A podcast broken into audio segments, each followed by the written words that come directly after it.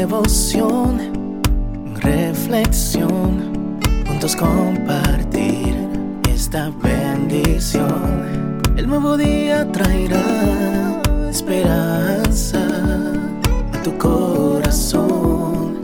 Qué bendición. Darwin Rodríguez, el podcast. Meditaciones matinales para adultos. Plenitud en Cristo. Escrita por el pastor Alejandro Bullón. Galardón.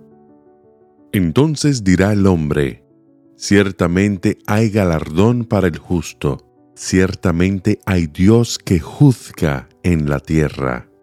Salmo 58:11 Que si hay motivos para entristecerse y ponerse nervioso frente a las circunstancias injustas de este mundo, claro que lo hay, y muchos todos los días, en todos los lugares. A César, por ejemplo, lo despidieron hoy del empleo por no encubrir una mentira del jefe. Nadie va a morir por eso.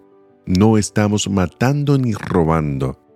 Si no estás de acuerdo, me pruebas que tienes la mente estrecha y no necesito ese tipo de gente en mi empresa, le dijo el dueño antes de despedirlo. Al salir a la calle, César sintió que la tierra temblaba bajo sus pies. ¿Qué hacer? ¿A dónde ir?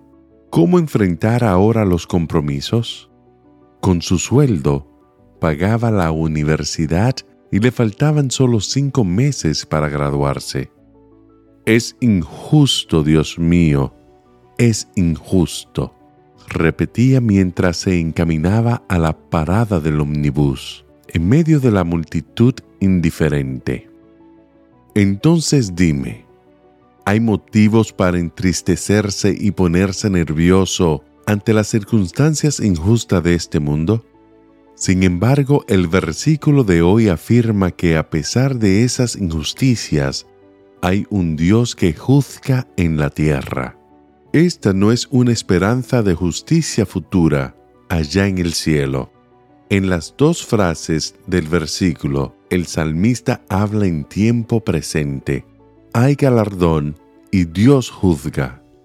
No dice habrá ni juzgará, sino hay y juzga. Quiere decir que aunque el pecado domina el planeta trayendo dolor, injusticia y muerte, Dios no permanece indiferente al sufrimiento de sus hijos. Puede parecer que sí, pero el tiempo, y no necesita ser mucho, te probará que el Señor está atento a lo que te sucede. César encontró empleo en una empresa en la que permanece hasta hoy. Después de su graduación, escaló mucho dentro de la empresa. Actualmente es uno de los gerentes.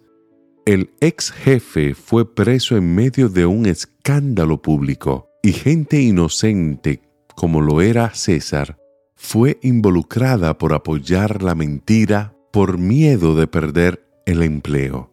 Por eso hoy, a pesar de las posibles injusticias que puedas estar sufriendo, enfrenta las circunstancias más difíciles recordando que ciertamente hay galardón para el justo ciertamente hay Dios que juzga en la tierra.